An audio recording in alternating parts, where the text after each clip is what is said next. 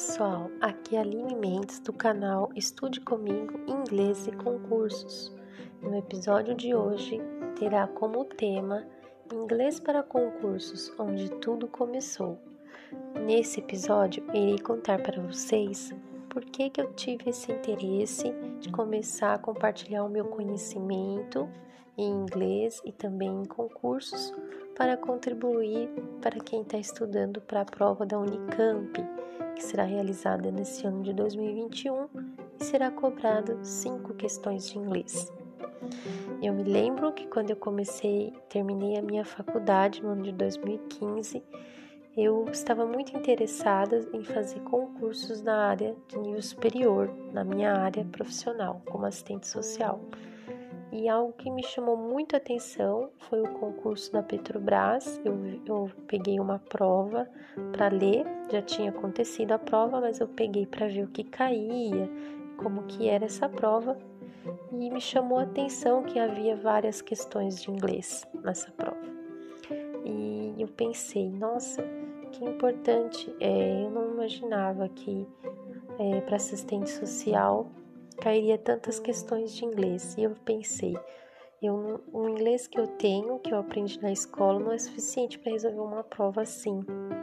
Eu achava que eu precisava é, investir em cursos e eu paguei um curso presencial para mim de inglês e depois fiz alguns online também.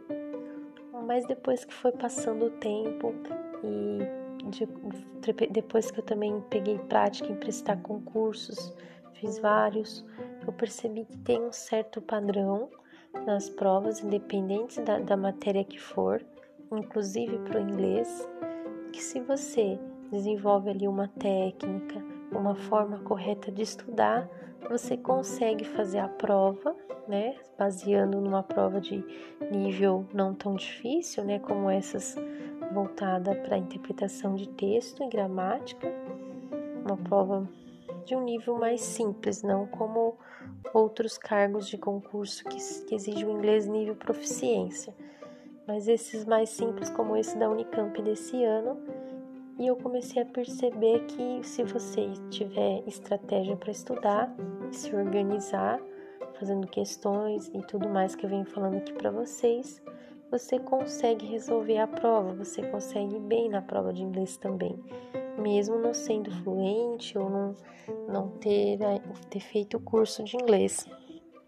Por esse motivo, eu achei importante compartilhar isso com as pessoas, né, com os meus colegas, criei o canal no Telegram, porque é uma motivação para a gente saber que não é impossível, as coisas não são impossíveis, é basta a gente ter o direcionamento certo. Então foi por isso que eu senti a vontade de começar a contribuir nesse processo para quem está estudando para essa prova, pessoal. E se eu tivesse um direcionamento lá quando eu terminei a faculdade, eu não gastaria tanto, tanto dinheiro com cursos de inglês. Hoje a gente vê que o mercado, de, mercado né, no geral, principalmente voltado à internet, frisa muito isso em cursos específicos, né? Curso específico para você passar na prova TOEFL, curso específico para você ir bem na prova do IELTS. Então você vê que é tudo direcionado para aquilo que você vai fazer, né? Não é uma coisa tão abrangente porque o abrangente, o geral, ele muitas vezes não se encaixa para tudo, né? principalmente para concursos. Mas conhecimento é algo sempre que você ganha, nunca perde. É isso, pessoal. É por esse motivo que eu quis começar a contribuir com um pouco do meu conhecimento, criando esse canal. E no próximo episódio eu quero falar para vocês dicas de tradução e o que, que pode ajudar vocês nessa prova também. Não percam o próximo episódio. See you next time!